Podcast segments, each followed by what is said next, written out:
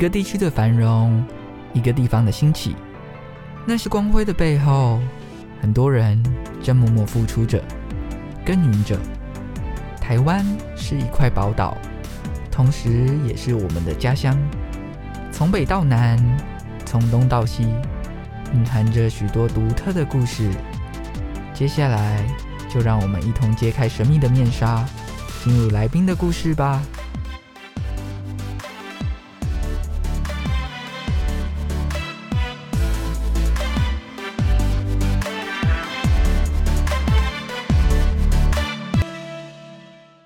收听《台湾的故事》，一起听故事、学知识。我是主持人小军，今天是我们节目的第一集。之后的每周日下午一点到两点，也欢迎持续锁定我们的节目。今天邀请到鲸鱼错编的创办人，同时呢，他也是教育广播电台创青宅急便的主持人鹏鹏，欢迎您。嗨，小军，还有我们各位线上的听众朋友，大家好，我是彭仁宏。那我本身呢，是一位在地方工作的地方实践者，同时也是一位教育培力工作者。目前呢，自行创业蓝城巷弄有限公司。同时也在大学担任讲师的工作，那同时在开设相关有关地方创生跟这个社会创新等等相关的课程，致力于打造回乡人才的永续生态圈，并且也在教育广播电台主持广播节目啊。那透过呢这个回乡青年的这一个创业故事的分享，希望可以让回乡青年能够有更多的支持系统。的一个连接。那我在退伍之后呢，也承租了头城邱金鱼老镇长的故居，成立金鱼出兵，一直到现在哈。那特别致力于推动小镇的文化复兴以及传承，连续七年举办头城老街文化艺术季。在此时此刻，我们更期待未来能够将地方创新跟社会创新能够有更多的跨领域的合作。所以我们在明年也会举办亚太社会创新高峰会。欢迎大家一起来宜兰。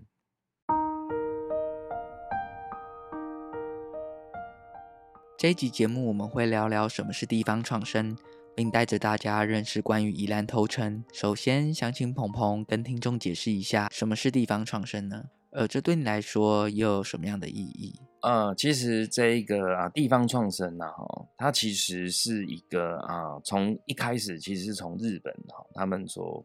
呃，所开始的一个啊、的一个啊、政策，然后，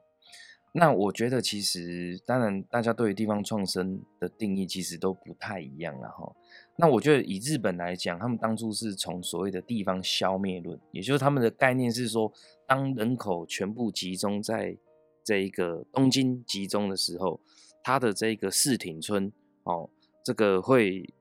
呃，这个因为人口过于集中在都市，所以你地方变成没有人。那没有人的话，是不是你的所谓的服务业、生活机能这些，因为没有人，所以它的服务机能就算建造了，也不晓得谁会去用，所以慢慢就会变成是这种所谓的人口消灭论。而这样子的一个情形，对应到台湾来讲啊，台湾也在推动这个地方创生哈。那对我来讲啊，有什么不有什么有什么不一样？哦，就是四个字，只有四个字一样哈，其他都不太一样哈，就是地方创生的哈。那所以我觉得这个其实是蛮有趣，因为其实我们台湾跟日本的啊、国土民情，好跟我们的啊、地理的这种尺规其实都不太一样。以台湾来讲，其实现在有高铁，跟有飞机哦，还有客运。坦白说，你真的是可以做到一日生活圈。那在日本来讲，我曾经也带过我们的。啊，东吴的同学到过这个日本德岛的神山町，这个人口只有五千两百人的小镇，而这个五千两百人小镇是有一位这个欧吉桑哈，他在史丹佛硕士班毕业之后，就三十几年前就决定回到家乡，说他要做地方创生。他的做法真的是把他的家乡当成是他的生命跟他的事业，真的是志业哈。那他花了二十四年左右的时间。每一年他都会举办德岛神山町的这样的一个艺术季啊，那我都觉得说，我只办了七届，真的在这个神拜面前真的是不算什么。他透过这一些所谓的啊这个艺术季，让他的家乡哈能够不断的创造所谓的关注神山町的这样的人，能够啊持续的透过艺术节庆产生更多交流，国际艺术家驻村，而这些的一些过程，我印象当中。我觉得他也为地方创生对置业来讲，我觉得他有一个很好的精神。哦他说有些设施或有一些啊、埋下的种子，在他有生之年不一定看得到。可是这件事情值不值得做？值得做。我觉得地方创生对我来讲，其实它就是我们生活的一部分。我们并不是追求所谓的 KPI，或者是创造多少的下载率，而是更在乎的是每个地方它都有独一无二的风土跟文化特色。那我们怎么样透过人地产，所谓的地方 DNA，真的是只有在这个地方才有的独特的方式，能够把它透过转译的方式，让更多人了解这个地方的魅力跟特色，进而创造。这个地方生生不息、跟永续循环的方式，地方大家的乡亲，或者是愿意喜欢感受到这个地方小镇魅力的啊，不管是从哪里来的人，哦，都是属于啊这个地方创生的这个一份子啊。我觉得这个就是对我来说就是生活啊。其实台湾现在在去年开始哈，也在龚明鑫龚主委在推动所谓的啊加速推动地方创生二点零。其实从去年开始，也在啊这个全台湾设立了三十个地方创生的青年培力工作站。那今年又再加码三十个，所以现在目前全国六十个地方创生的青年培力工作站。而在这个当下，其实每个青年培力工作站都有不同的特色。像我们头城的特色就是头城国际地球村。为什么？因为我们发现头城其实除了老街区啊，或者是五渔村，我们有七个火车站之外，那其实。我们这几年下来，其实有慢慢越来越多的国际人士，他们因为喜欢头城的冲浪环境，还有国际人士他们也喜欢爬山，哦，山的那种山径啊、步道啊等等哈，所以这样的一些过程，其实某种程度也可以带给我们不一样的视角，那可以把一些可能在山村或者是海边的一些闲置空间，不管是渔村，或者是那些闲置的老房子啊，或者是这种台铁的旧宿舍。都能够有新的可能性啊，甚至也可以带给我们在地的人士有更多跨国、跨领域、跨媒材的可能性。我觉得这个是我们头层培力工作站的一个概念，而且我们在做的这件事情当中，不只是在办活动，而是它背后也带出了另外一个课题，是比如说我们也在。行政院青年咨询委员会提案哈，研拟在台湾外国人的创就业跟好生活的支持系统。这件事情某种程度并不只是在头城这个小镇会发生的，而是整个台湾我如何留住国际人才，而这个国际人才透过地方创生的角度，我怎么样找到更多异国的人士，也能够发挥他不同的文化智能的视角，让小镇的魅力。能够有更多不同的诠释跟发现啊，我觉得这个是我们头城青年培力工作站的其中的一个啊，致力于推动的目标。所以透过这个青培站，等于是看头城，那其实你可以看见台湾在各地的一个啊城乡发展的需求。所以这也是为什么现在提到说国际揽才这件事情，不见得不只是所谓的五 G、IoT、FinTech，其实在城乡之间。很多像是金曲奖的作曲家、音乐人啊，或者是喜欢冲浪的，这些其实都是适合在城乡之间发展哦，不可多得的这种异国人才哦。我们是希望能够透过这个地方创生相关的知识系统的推动啊，也能够让更多的啊不同领域的人才也能够加入台湾队。我觉得这个是我们主要在这个核心精神。那当然，其他的这个青年培力工作站也有很多不一样的多元的特色跟做法，我觉得蛮值得一一的跟大家分享。那第二个的话，其实现在教育部青年发展署也在推动所谓的在地学习性轻据点，其实全国有二十六个。那这二十六个学习性轻据点呢，其实一样，它就是将这些返乡青年的蹲点团队，透过在地知识学，透过转译的方式，让更多想要从事地方工作的青年朋友。它可以有更多的这样的一个啊，所谓的蹲点见习也好啊，像我们暑假就收两个啊，我们去年也有收两个哈，这蹲点见习生哦，那真的是真的不是来当工读生哦，他是真的很像私塾的概念，我们是要把我们在这边的知识教会给他，所以他们必须要怎么样，要有开读书会啊，然后还有这个自主提案。哦，同时之间呢，还要去透过这个青年署哈五堂三十个小时的相关的课程，你可以任选任君，青菜萝卜各有喜好哈。不一定你全部只能选一个轻据点的这样的一个课程啊，你可以全台湾的这些啊课程你都可以任君挑选。那我觉得这个也是青年署一个非常棒的一个支持青年能够参与地方事务的一个很好的一个实际的这样的一个政策作为，所以我觉得这是很棒。那如果今天你是想要回乡创业，哎，那这边再跟大家推荐这个经济部中小企业处哦，他们有一个啊在地青年创育坊哦。那这个在地青年创育坊其实就是针对像是你想要返乡创业哦，就是你今天你练了一身的技能，那你想要回乡。安身立命啊，那安身立命，如果你不是找工作，那你就是自己当老板嘛。那自己当老板，现在世界是平的，很多都是斜杠青年，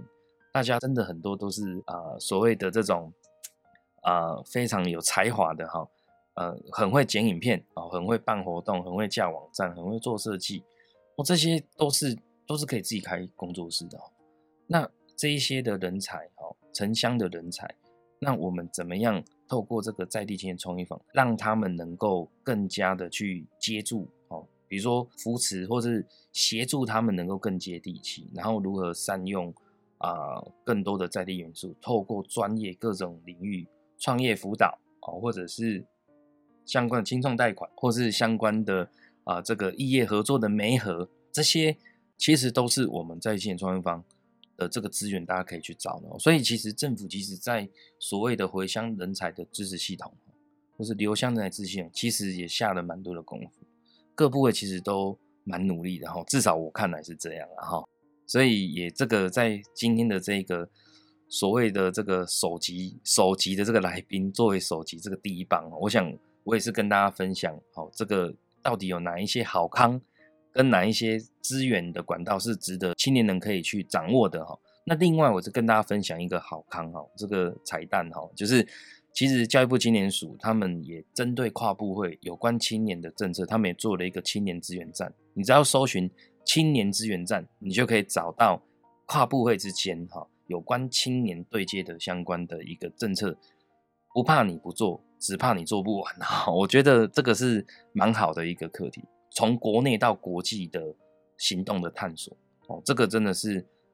我我我觉得应该是这样讲，其实都蛮努力在做的哈，所以啊，这个也值得大家哦，就是可以多多的去挖掘，就是你只要努力去深耕，那你其实你也可以有机会找到走出一条属于你自己的道路。非常感谢鹏鹏分享这么多资讯给大家。现在地方创生的形式有很多种，就像鹏鹏刚刚有提到说，透过在地的一些艺术季啊，或是各式各样的活动，把人才留住。那现在其实政府也有很多政策在推动青年的创业啊。我不知道现在在做地方创生的年轻朋友们有没有很多，但是这感觉也是一个蛮值得大家去思考的一个课题。应该是说，其实从现在。大学端，我相信大家可能都有听过所谓的什么 USR 哈，大学社会责任哦，或者是现在你会发现各校开始有蛮多这种社会实践相关的专题，或是微学分，或是实作课程。至少我在东吴，我们都有开设类似相关的课程，是跟地方第一线的实作场域做结合啊。所以说，同学你可以在过程当中可以去学习到说，哎，你怎么跟社区居民做口述访谈，或是田野调查啊，或者是哎，你如何用。这个学会这个 Vlog 哦，像你这种广电啊，或者是公关系，哎，其实就很厉害嘛。Vlog 啊，或是 YouTube 这种影片，透过这种多媒体数位影像的方式，将在地特色呈现出来。如果你还可以再扣合 SDGs 啊，跟相关的这些，不管是空间的老屋心理的议题，或者是环境永续哦，或者是妇女这种啊贫穷相关就业偏乡的课题。或是交通运输，地方创生并不是说我归纳为地方创生，好像没有符合这四个字都不算。其实不是，其实地方创生它其实很多面向。你只要能够去关注一个你地方社会议题的点，你要持续的去投入，你会发现其实啊、呃、有很多你想象不到的课题。原本你可能只是想解决头痛，最后你发现，哎、欸，原来可能不是头痛，原来是可能经络，可能哪边可能。血路没有通，所以你就很，我们其实在做的就很像是针灸，就把它针灸下去，让它这个血路会通。哦，我们就在做类似这样的事情，让它的这种打通任督二脉，然后让这个所谓的全身的这样的一个循环系统能够得到更好的解法哦。所以地方创生有趣的是，我们在挑战既有的优化，我觉得是优化或者是补充目前既有的体制的一些啊、有些可能是不合法规的这种，因为可能过去可能是很久以前制定的法律政策，可能到现在可能需要法规松绑，这些都是在地方创生的工作当中会碰到的。我觉得这个是地方上真的是个志业，但其实它你认真去感受到，那个就是你在地的生命力、热忱的、真心的交谈中，你也会找到很多志同道合的朋友。接下来我们先休息一下，马上回来。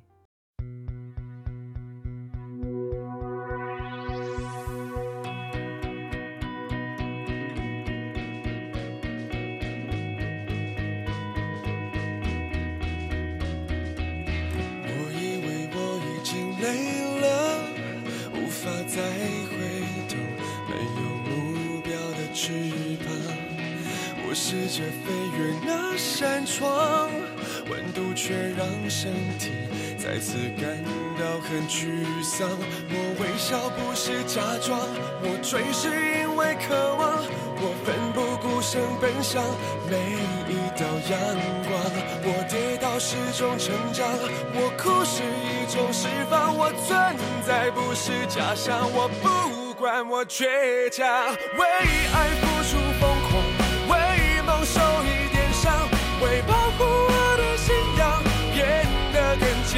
坚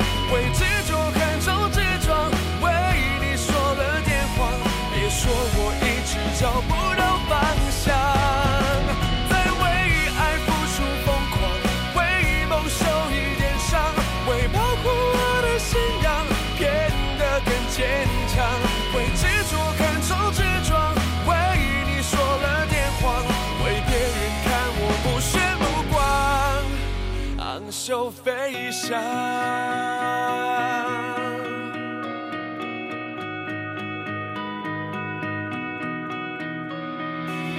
我以为我已经累了，无法再回头，没有目标的翅膀。我试着飞越那扇窗，温度却让身体感到很沮丧。我微笑不是。假装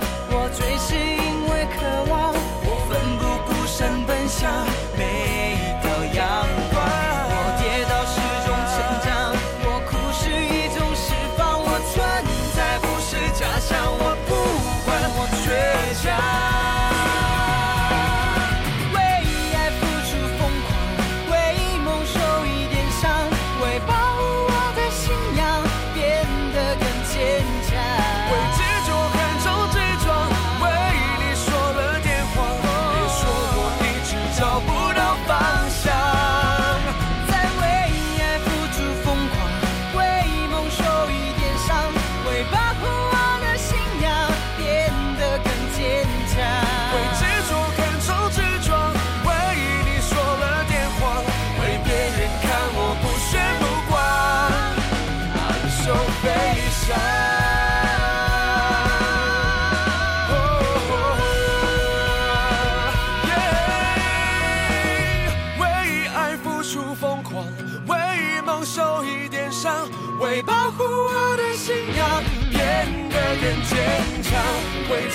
执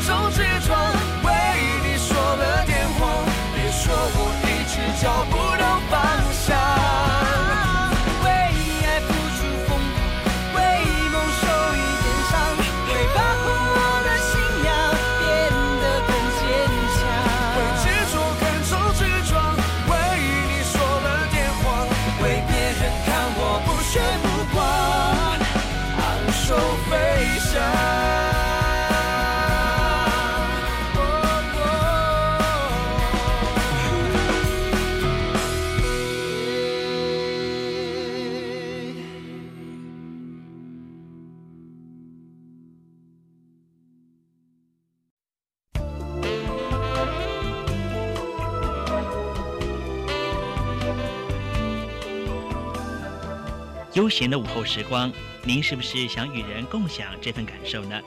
世新广播电台是您真心的朋友，陪您寻找午后的新感受。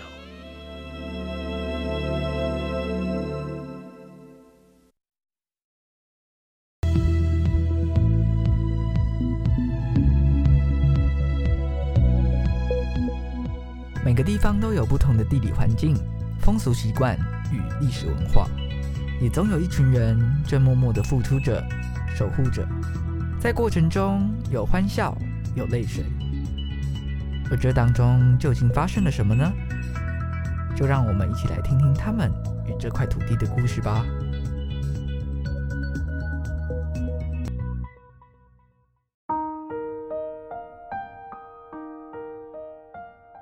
地方创生呢，它其实就是关注很多很多的社会议题。那它可能是一些隐藏的，或是既有的一些问题的优化，在短期之内可能看不出什么很显著的效果，但是它是在帮助我们做一个文化上的传承。因为现在的年轻人很多其实都会比较追求立即见效啊，就是没有很明显的一些效果的话，他们可能就会觉得说，我好像没有做出什么东西，或是有些人会想说，那我做这个意义是什么呢？你为什么一开始会进入地方创生的一个产业，那是在什么样的一个契机之下？其实我觉得哈，这一路上其实我觉得我蛮幸运的哈，就是说我在大学之前，我其实是个宅男的哈，基本上不太玩什么社团。那进入到大学之后，我觉得蛮有趣哈。我觉得特别那个时候，就是现在的教育部青年署哈，其实针对青年朋友，从这一个啊十八岁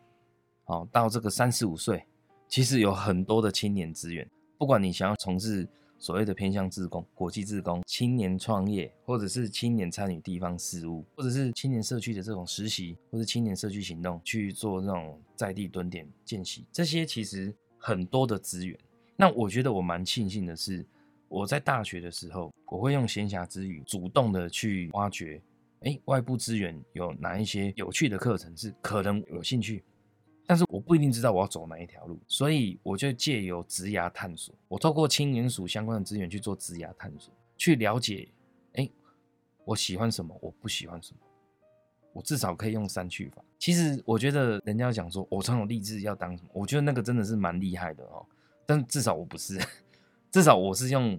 有点像是呃不断的尝试、尝试再尝试，知道自己对什么有兴趣，对哪一些觉得还好。我觉得我是在这不断的尝试的过程当中去理出一些脉络了。我印象中很深刻的是说，我那时候其实，在研究所毕业之前，我那时候其实有三个工作机会哦，一个是百大企业哈，那是这个董事长的助理哈，那另外是科技业的这个储备干部，那第三个才是回乡服务这个研发替代。我选择第三个。那时候的当下哈，真的我就想到那个日本那个耳机上。史丹佛毕业回到家乡的那个画面，我觉得我那时候是蛮清楚，就是知道说，哎，我对化工也没兴趣，我对科技也没兴趣。那现在有一个可以回乡的机会，可是他可能只有三年，三年之后，可能你要么就是回台北继续找一份正职的工作啊，要么就是你下一餐呢不知道。可是我选择第三个，因为我相信机会是人闯出来的，因为至少我知道我对我前面两个选项我不要嘛。对，那我当兵当十一个月，我也不晓得我当兵要干嘛啊。就是如果我只是十一个月，然后出来赶快去找工作，我也不确定我能做什么。但是我觉得我真的蛮幸运，在这一条路上很多贵人啊，特别是我要感谢一位是也是我们宜兰的这个大前辈了哈，是我们政大的名誉教授吴敬吉老师哈。那他那时候给我这个机会，让我能够回到家乡宜兰县政府服兵役。那我们这个团队有十八个教授，这十八个教授都是我的小老板哈。那我的同仁也是那种基层的公务员、科长啊等等，好，这些都是我的好朋友，或是我的这个小老板。我是怎么样在刚毕完业之后回到家乡，从无到有，去了解公部门的体制怎么运作，民间非营利组织怎么运作，学校端的思考是什么？这其实要产官学不同的换位思考。我觉得我很幸运，是我有三年的时间在做这件事。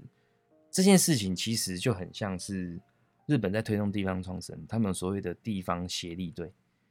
日本政府给了青年人一年四百万，两百万是他的薪水。那我印象很深刻，我就举一个例子，就有一个案例是这样：有一个日本青年，好，那他被分配到一个地方，那个地方他是啊、有很多这个山猪哦会去践踏他们的当地居民的农友的农作物。后来他们就会去狩猎嘛，然后，就是会把那个山猪这个 biang biang 这样子哈，哎，可是你是不是山猪 biang biang 完之后，它是有这种循环再利用价值嘛？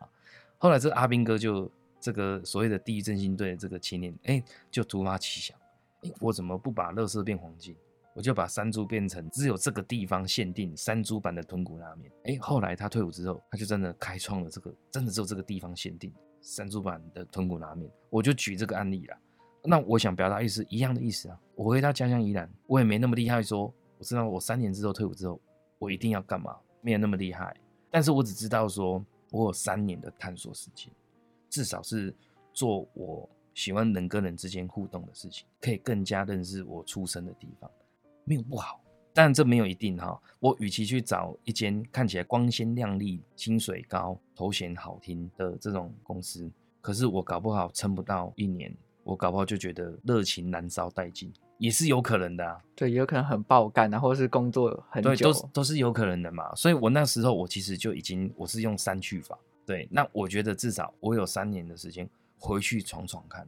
回到家乡闯闯看。那能够做到什么程度？那个是靠你自己双手努力的。对，至少你那时候知道说为家乡服务，至少是你不排斥的东西，然后你可能对这个有一个憧憬嘛。没错，所以其实真正的重点都不是说你是选公部门还是民间还是百大企业，真正的重点是你对做哪一些领域的事情，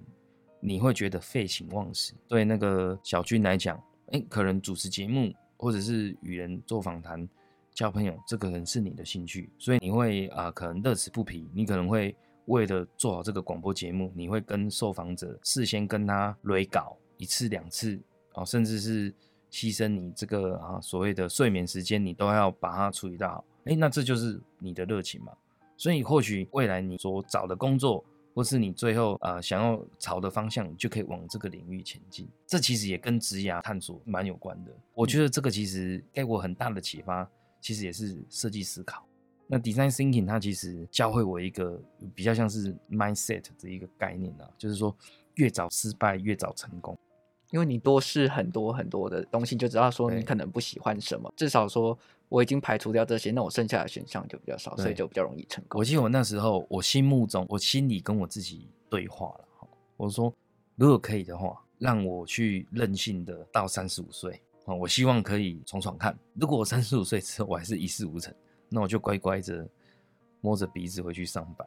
那时候我心里是跟我自己这样对话，因为我知道说人生只有一次啊。那很多人都会，但这没有对错。有些人会觉得说，我就是要赚很多钱，然后到我退休之后，我再捐赠给别人。哦，这也是一种。好，那第二种就是说，我等我退休之后，我再来服务。那我的想法是，为什么要等到退休后？如果今天已经知道说我对做什么有兴趣，那我在我人生最精华的黄金岁月的这个时间，我就自己跳下来做。如果能够再结合自己的职业跟这个生涯规划发展，那不是更好吗？对，主要是你对这个领域有热忱，就会不管遇到再多的挫折或是困难，你就会有动力去把它完成。你对这个文化传承保护很有信心的人，也会想要致力去推动这方面的东西。是的，所以我觉得其实也我也不是一直鼓励说大家一定要回乡才叫做爱台湾，然 后其实不是这样子。其实百工百业都需要各个领域优秀的人才，只是说当我们身为一个地方工作者，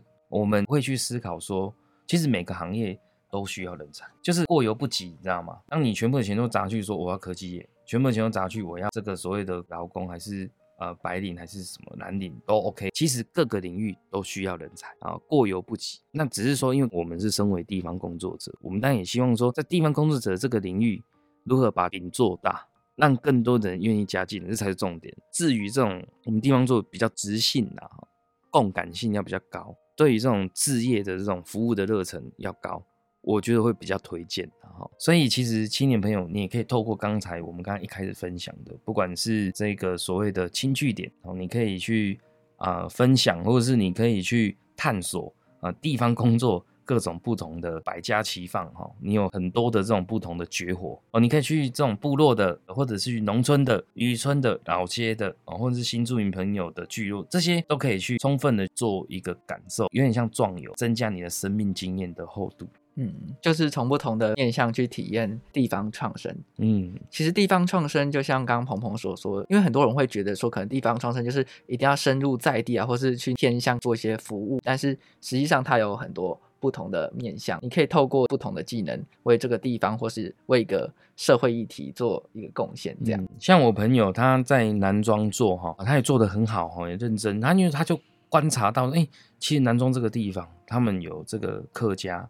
跟这个啊塞夏哈，其实他们也在思考，就是说，哎，那在地的这些所谓的当地的居民，他们比较擅长做的是哪一些工作？你跟他讲做太难了，他也做不完，做不了啦。不是说不能做，是做不了。那他还可以做什么？他后来就观察到，哎，其实偏向交通运输有这个课题啊。这就是刚才形容的，当我们公车是这样，我们的运输业者是一条赚钱的配一条赔钱的。我是说那个比例原则是这样。那如果你想想看，你今天搭乘那种大众运输，如果在疫情之下，那几乎都是空车，没有人敢出门的话，那与其都要花这个钱，为什么不辅导当地的这个所谓的这种白牌车去成立合作社，辅导他考到执照，对不对？我们有点像是服务创新呐，哦，社会创新，找到这个议题，去把这个在地的这个经济根留在地嘛。那又可以创造地方的工作机会，又可以解决交通运输的问题，又可以带来国内外的所谓的有质感的游客，那不是一举数得吗？所以地方创真的并不是只是所谓很简单的、很单一面向的去探讨而已，它其实是一种复合式支持系统、系统化的去思考这个地方的永续发展。那我蛮好奇，说就是鹏鹏从事这么久的一个地方创生的一个工作，在这方面有没有遇到一些什么样的挫折？你觉得是什么样的一个动力，持续让你在这个地方为宜兰投城所付出？其实每个地方都有每个地方的啊魅力，跟每个地方的啊风土的那种特色哈。那那个特色也包含人的特色啊，包含地方社群的特色啊，包含地方文化。产业啊，不同面向，其实都是很难用一言以蔽之的哈。其实最美丽的风景是人，而最大的挑战也是人。我都会把它想象成，就是说，这个其实不是做好或做不好的问题，这就是地方的特色哦。所以做一次沟通不成，那我就沟通两次；两次不成，我就沟通三次。反正我们不是用做计划的心情，我们是以安身立命在这里的心情去做。永续生活的概念，你做起来就不会只是我为了要结案，或是我是顾问业，嗯，所以在这段过程当中，可能会有很多沟通面上面的问题。可是你们的宗旨就是想要为地方做服务，去做一个传承，所以就不会就会说让这个地方的这个啊能见度或是这样的一个魅力，能够让更多的人。能够看见，那这个看见，我觉得它并不是说一堆人短时间之内爆冲来到这里，这个就是要看见，不见得，因为有些可能是速食性的消费，它不见得真的欣赏。其实头城，我觉得他是蛮有机会去实践那个 GLOCAL 国际地球村这样的一个概念。为什么？因为全球 think globally, at locally，就是说，其实我们是在地没错。那头城其实也作为我们早期啊宜兰县哦，蛮早就有这样的一个发迹，所以其实我们头城老街某种程度也是南洋平原第一条商业街，有这样的累积。那我们也出了很多的文人，还有文风荟萃哈，也出了这个两位县长跟三位的镇长，其实都在老街上。但其实这一些的闲人哈，那他们其实你你想想看嘛，你一定是这个地方先繁荣兴盛，你才有时间去做那些文化的事情哦，陶冶心灵啊。哦，大家你每次出游都写一首诗，你一定是先吃饱肚子，你才有办法去做这些享受。哦，所以其实过去从贸易、从政治、文教、私塾的兴盛，这些其实都在头城一开始这样子。那我蛮好奇，就是说你在头城这个地方有创立金鱼厝边这个地方，它是镇长的故居，但是你是在一个什么样的？一个情态下，你决定把它做一个改造，然后变成一个算是人文艺术荟萃的一个地方。当初我那个时候，我其实是用我当兵的薪水去承租这个老镇长故居。其实我一开始没有想说要这么早租房子的，这个是缘分呐、我觉得是缘分，因为。在一开始的时候，我们那时候是因为我要撰写宜兰的文化产业报告。那我的前老板吴庆吉老师他就说，他觉得我要更深入的去认识宜兰的文化产业，要从社区营造开始认识起。所以我就自己跑去社区大学旁听这个社区营造员跟社规师的课程，那结束之后呢，社区大就是说，哎，你的老家在头城，现在我们这一梯次有一对六十几岁的夫妻跟一个五十几岁从台北移居到头城的新住民，那你们四个用三万块的简易式作案，开启了我们第一步。办完之后，哎，我们的邻居。杨树仁老师哦，他就跟我说：“哎，他们家的斜对面有一个头城第六、第七届老镇长故居，听说可能要被拆掉变停车场，问我有没有兴趣把它承租起来。”他说：“反正你还有一年就要退伍了嘛。”我当下其实很犹豫，因为我觉得说我好不容易当兵存下来的钱，那我又没有时间去整理，因为至少我那时当兵是蛮忙的，不是在数馒头啦哈，是真的蛮脑力活的。但我觉得人生就是这样，很多的缘分跟机遇。我觉得我是基于就是。热爱这个老屋的心情，所以我就真的就是，我们就跟屋主谈了两次啊，屋主人很好，也很支持我们回乡青年在做的事情，所以他就愿意承租给我们。可是租下来之后，就是责任的开始，因为租下来之后，那接下来我还有一年的退伍啊，退伍之后，我心想房子也租下来，那就是要专心做了。所以我后来才会去登记公司的原因在这里。我们南城香农有限公司其实也是登录在中小企业数的社会创新平台里面，有被认列为啊这个社会企业的哦。所以呃，我们也是致力于像是 SDGs 呃第十一个永续城乡啊。所以我们在思考的这些活动，就会以永续城乡跟后厝边，因为经营厝边这个空间原本过去是老镇长跟大家泡茶聊天的后所在。所以，我们做所做的事情都要跟好厝边的精神、好邻居的精神，要能够这样的氛围之下去做相关我们活动的思考跟办。所以，为什么我们的这一些所谓的相关的活动啊，不管是在地服务、举办文艺季、办一些在地学的课程，我们还帮外国人办身份证，然后还帮他办创业家签证，这一些其实都是我们在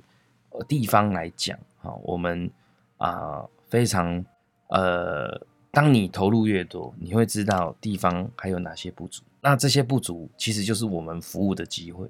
那我觉得也是因为有服务的机会，再加上我们啊这个有服务的热忱，所以我觉得才能让经营出兵能够持续的走下去。其实更重要，我也要谢谢这一路以来，不管是陪我走到现在经营的伙伴，或者是曾经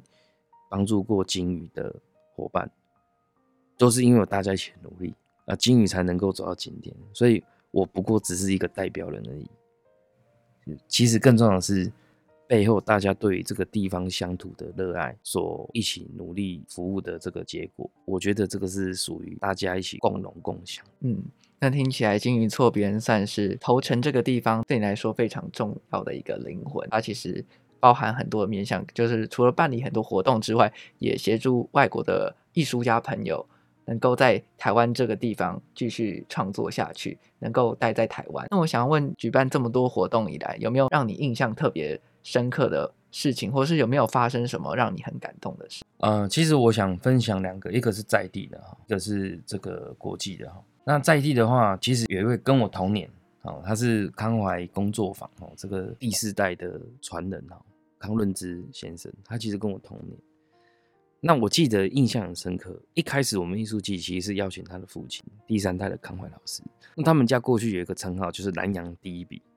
我就会想到康家，就是我们依然作为写书法代表的这个家族。那一开始其实算是有他自己的啊、使命呐，哈。到后面他其实对于他家里文风的传承，扛起这样的一个责任哈。我觉得在他身上看到了他对于他们家族引以为傲，跟他对于他家族文风传承的信念，真的是非常认真的一个在地青年。那我觉得我们在过程当中，记得他讲句话，让我非常的感动。他说他觉得他回来并不孤单哦，因为有金鱼，有金鱼伙伴，大家陪着他一起走下去啊。那所以他也觉得能够走得更有力。我觉得那样的感觉对我来说其实是蛮感动的。我会觉得说，哎，其实我们在做的事情还是有它的呃意义在。那我觉得论资这件事情，像我们今年艺术季，我们就邀请他跟住在头城的南非人，哦，用循环再生的冲浪板。搭配他的书法字做合创，我觉得他们是体现在生活。为什么？听说他们现在，你看嘛，不同生活圈嘛，一个是书法的啊，那一个是做循环再生冲浪板。他们傍晚就会一起约去冲浪。不同生活圈的英文跟中文程度只有国小程度或是幼儿班程度，可以这样子一起变好朋友。我觉得这就是我们想象的。对，这是还蛮难得的一个缘分，而且是因为有鲸鱼这个地方，才有办法促成这一段合作，才有办法让这个文化能够传承下去。嗯，而且另外一个国际案例是这样，其实我们那时候因为刚好我们在地化签名马丁老师啊，他是头城人哈，有一天他跟我说，哎。我在看到这个邦杂志，我看到一个来自阿根廷，跟我一样也叫马丁的音乐人，哦，就说，哎、你们要不要去认识一下？所以我们就很像是寻人启事出任务，就这样拜访，就是杀到大理老街，找到这个来自阿根廷，今年刚得到金曲奖最佳制作人的这个梅马丁先生。我记得那时候我们第一次见面的时候，哇，就非常热爱，你感受到他浑身就是音乐的细胞。那后来呢，我们在二零一九年艺术季就邀请他。跟一位来自意大利定居在头城的这个他的好朋友吴子龙歌手，那还有也是我们这一个头城的子弟，这个杨书豪这个老师，他们就安排他们三个人在我们一七九二年嘉庆园妈祖庙前面一起办一场给阿公阿嬷听的音乐会。那一场办完之后呢，我们开始跟他们有更深的情谊了。那我记得这个明马丁先生他就跟我说：“哎、欸，鹏鹏，那个我的老婆跟我的小孩，我们三个人都来自阿根廷。”但是我们非常热爱台湾，如果可以的话，我希望可以成为台湾的真正的正港的台湾狼，所以他希望可以拿到台湾身份证，哦，正式成为这个台湾人。所以我们从二零一九年就开始协助他办理这个身份证，从二零一九开始不断奔走，哦，请相关的人协助他，在今年的三月十四号，终于拿到台湾身份证。我印象当中，他在通过这个出街送到这个送审的时候。当他听到说他通过的时候，那时候他人正在高铁要去台南教音乐的路上，他感动到哭了哦，那种感觉我会觉得说这个忙一定要帮。虽然说这段时间很长很难熬，但是最后等尘埃落定的时候，就有一种可能你帮助这个人做了一件很重要很重要的事，你也会有很大的一个成就感。对，而且在他身上我看见了很多的不可能。其实，在他身上我也学到很多，包含他在前年呐，哈，那时候他也邀请了阿根廷驻台办事处的处长，跟住在台湾阿根廷的同胞一起到头城进行出兵，办了一场阿根廷国际妇女节的。这是一个什么样的活动？它其实是一个阿根廷他们会办这种庆祝他们妇女节哦，那会有一些像是妇女，比如说他邀请阿根廷的妇女，或是曾经旅居在阿根廷的台湾的艺术家。他们会办一些画展或是音乐会等等相关的庆祝，等于就算是国内国外的文化这样互相交流。对对对，那那一次印象很深刻，你就会看到说，其实我们的外交可以透过软性的文化交流，文化是无国界的，所以你可以看到，我们其实虽然是在在地，但是我们其实很像小镇外交部。那在去年 COVID-19 的当下，我们这个。啊、呃，台湾驻阿根廷办事处也邀请米马丁夫妻去拍摄有关 COVID-19 防疫的影片，以及向阿根廷人用西班牙文介绍台湾，这都是一个很好的互动。那我们怎么协助他办身份证？我们就是协助他去移民署、去投诚户政事务所，还帮他准备考古题，帮他做口试复习。哦，这个我们都是扎扎实实的服务了。我蛮好奇，是办身份证是需要？有什么考试还是怎么之类的？对啊，它就是有一种规划的考试啊，不管是笔试或口试，你可以二选一啊。嗯，所以要通过一个考试才能成为正港的台湾人。没有，那个只是其中一个环节而已。他们一个审核小组，最后通过才算数。所以它等于是从头到尾的流程非常的繁复，然后都是你们鲸鱼厝边去帮他们去处理的。我觉得这过程当中其实并不是只有鲸鱼厝边，我觉得我们。也是在参与在这个里面，我觉得至少我们在不管是他重要的关键时刻，我觉得我们应该进行出品都是积极的参与的，而且是非常积极的协助的。对他来说，像是在台湾的另一个家的感觉。没错，没错。不止阿根廷这个案例，不管是国外的朋友，各式各样的艺术家，或是可能对台湾的文化有兴趣，你们都会互相在这个地方做交流。对，没错的。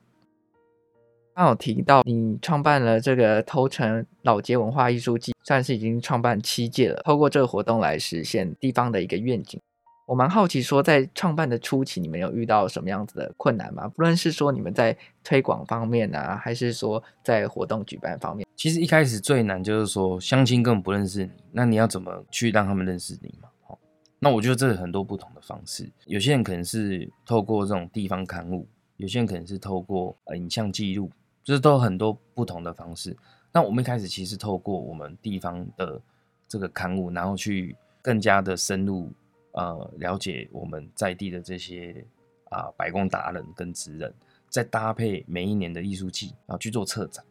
好，所以慢慢去让大家都很相信可以认识我们在做的事情，也给我们肯定啊。我觉得这个是慢慢一点一滴的累积，当然一定会有做不完全或是不够的地方，因为第一个我们不是政治人物。第二个，我们是民间的青年团队，哈，所以既要在永续生存之下，但是又要关注在地的这些啊、呃、地方文化，所以它其实就是一个啊、真的就是个志业，就是你要持续的成长，但是你要能够持续的去挖掘地方的的这些魅力特色，所以它其实是一个你要同时要很多的复杂的事情要去处理的。那你们一开始在活动经费上面有没有遇到一些问题？其实我在当兵的时候，我们就开始办了第一届的头层脑筋文化书籍。前面我觉得是你只要有心坚持，我觉得就能够持续的推动。但我觉得其实很多时候是你要顾生计，你要啊、呃、每一年都要推陈出新。一个人呐、啊，一定有人喜欢你，也会有人不喜欢你嘛。哦、嗯，那那你也不可能做到说让所有人都认识你，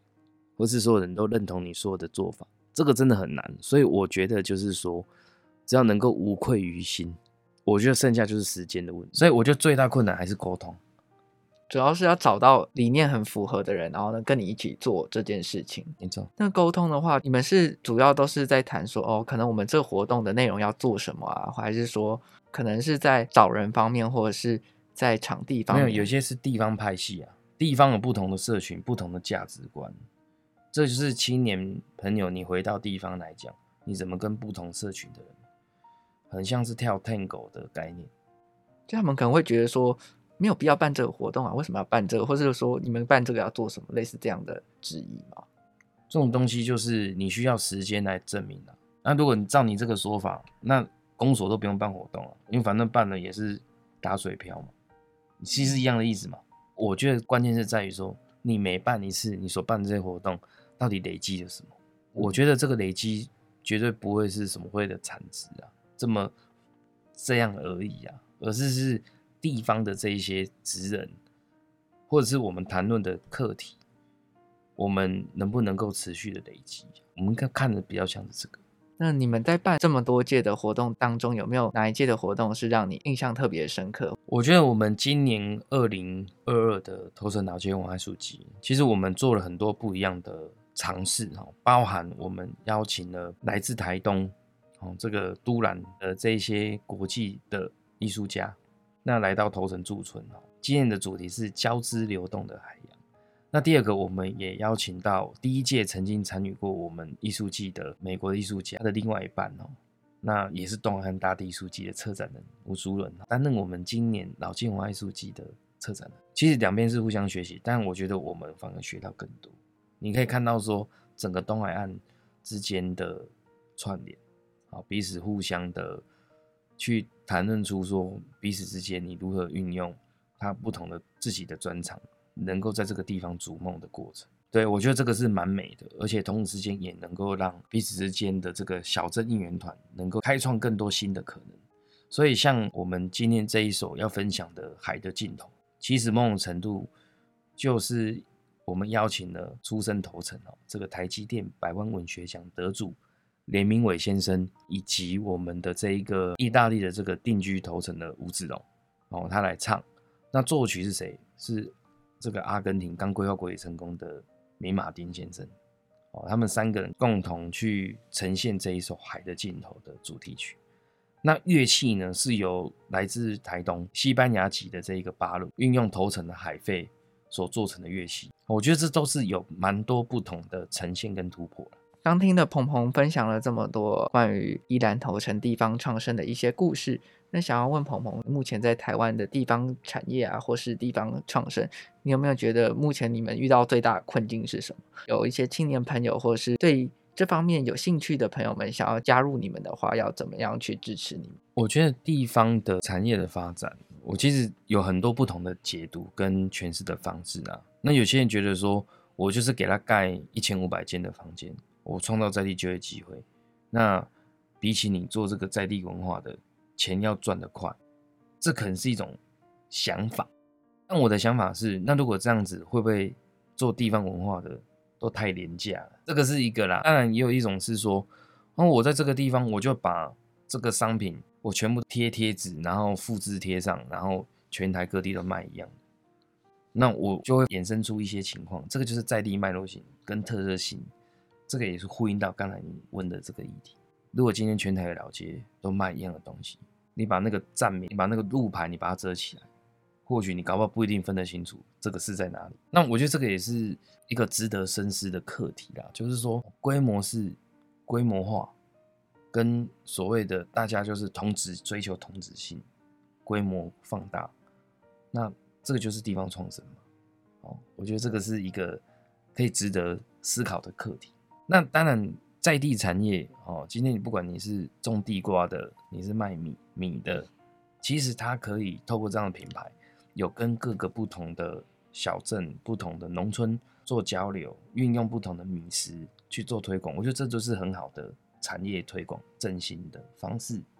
这也很好。像苗栗也有令草，诶，它也将令草成为时尚的品牌，让更多人能够了解，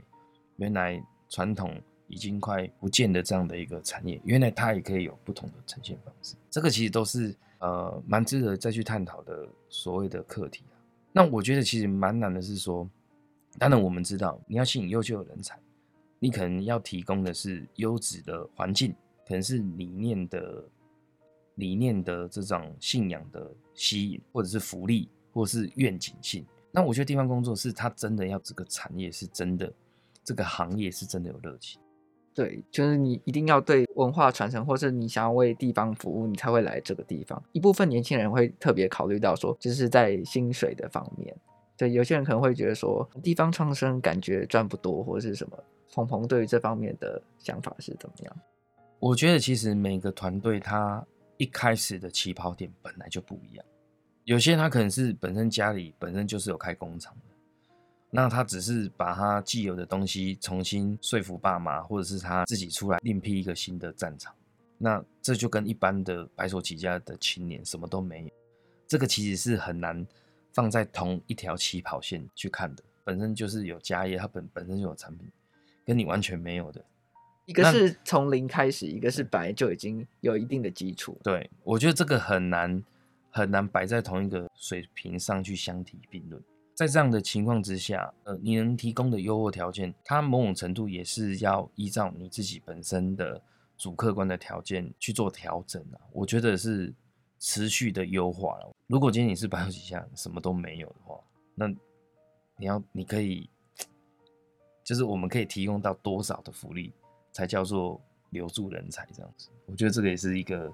可以值得思考的课题。所以你们主要是想要借由你们的理念去吸引那些跟你们理念相同的一些年轻人，可能他们有有一些向往或是一些想要完成的一些职业，可能他们可以把他们想要发挥的一些长才发挥在地方创身上。嗯，应该是说，其实，在这一行，其实大家可能有些青年朋友会觉得，哎，这个好像蛮潮的，要不然来丢丢看履历好。那我觉得，其实我们都会在一开始先讲得很清楚，这个不是一个轻松的工作，要耐得住磨，繁文縟节的东西蛮多的，然后甚至还要有跟地方交陪的智慧，该说哪些话不该说，这些其实都是会造成地方有一些不同的影响的结果，所以这个都是需要时间的。好，那我觉得在这一个行业来讲的话，其实也不是说都没有人愿意投入。只是说你有没有找到适合的人？因为有些人可能是因为漂泊了一阵子，追逐自我，他不见得是应届毕业生，他可能漂泊了一阵子之后，他发现他喜欢做这个，可是这种就待得久。那有一些我知道，我很参与服务性社团，我很有服务的热忱，哦，然后我也想回乡服务，哎，那这种可能就蛮适合我。所以，通常青年朋友们会觉得说，可能在你们这个产业工作比较会觉得不轻松的地方，或是你觉得除了沟通之外比较累的地方是什么方面？很多啊，柴米油盐啊，这个其实你一开始没有制度，你要建立制度哦。那一开始呃，你怎么招募到这一些？比如说从青年志工开始培养起，到你提供机会让他蹲点见习，到他最后成为你公司的同仁或伙伴。这都需要时间，产销人发财缺一不可。主要还是要有相同的理念，比较容易可以待得久了。所以你要对这方面有一定的热忱，才做得下去。就像鹏鹏一直对地方创生有保持的一个，应该说没有忘记自己当初的初衷。那今天非常感谢鹏鹏来到我们的节目，分享了很多投城在地的故事。我是主持人小军。不要忘记，如果到宜兰投城的话，也可以去参与他们的投城老街文化艺术季。最后，我们来听一首鹏鹏所选的一首歌，它是宜兰头城老街文化艺术季二零二二年的主题曲《海的尽头》。那我们就一起来听这首歌吧。下周日下午一点跟晚上九点，记得也要准时锁定我们的节目哦。我是主持人小钧，台湾的故事，我们下周见，拜拜，拜拜。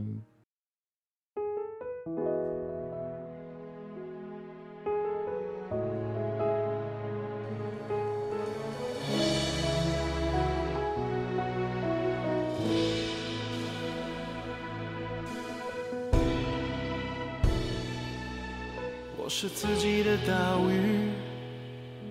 我是岛屿梦负了自己。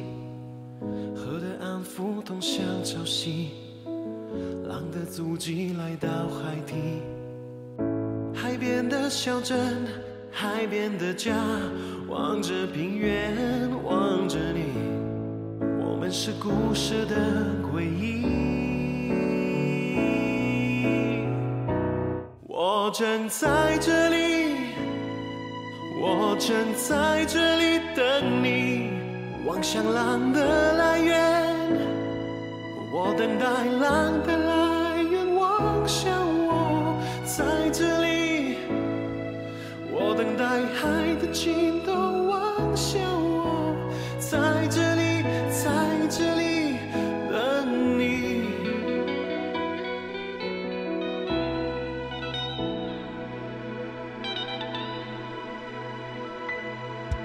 我是自己的岛屿，我是岛屿梦负的自己。河的安抚通向潮汐，浪的足迹来到海底。海边的小镇，海边的家，望着平原，望着你，我们是故事的唯一。